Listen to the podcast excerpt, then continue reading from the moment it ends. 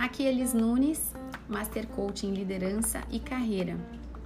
E eu tô aqui para te contar uma parábola, a parábola do fazendeiro e a rosa. Era uma vez uma fazenda de rosas numa cidadezinha lá do interior. E todo ano tinha um super concurso nessa cidade, onde era eleita a rosa mais bonita de todas elas e todo ano o mesmo fazendeiro vencia esse prêmio.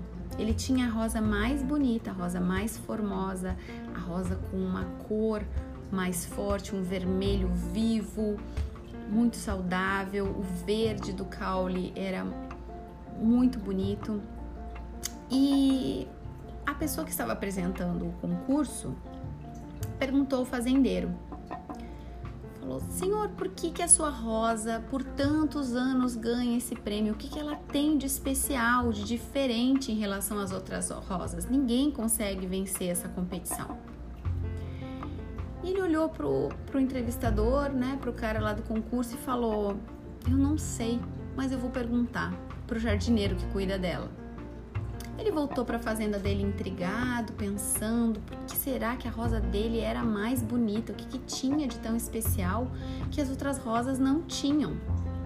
Ele chegou na fazenda, encontrou o João, que estava mexendo nas roseiras, o jardineiro que cuidava de toda a plantação, e falou: João, me conta, João, qual é o segredo?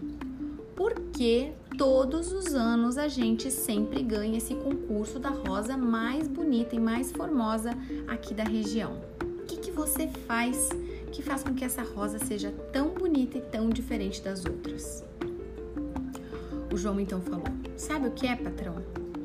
Quando a rosa começa a nascer, o caule, ela começa a florescer, eu vou cortando todos os brotinhos e os botõezinhos pequenos que vão surgindo do lado dela e deixo uma única flor para que ela cresça forte, para que todos os nutrientes da terra, toda a força que esse caule tem seja concentrado em uma flor apenas.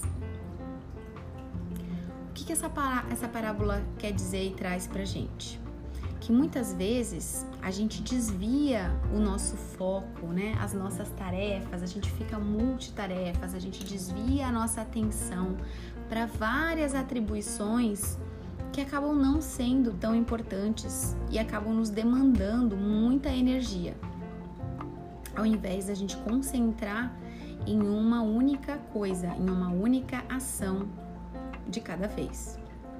Então eu espero que você tenha aprendido com essa parábola é, o que eu aprendi, que é sobre foco, sobre determinação, sobre concentração de energia no que você realmente quer realizar e quer que aconteça na transformação que você quer que a sua vida tenha. Obrigado por essa oportunidade. Um super beijo.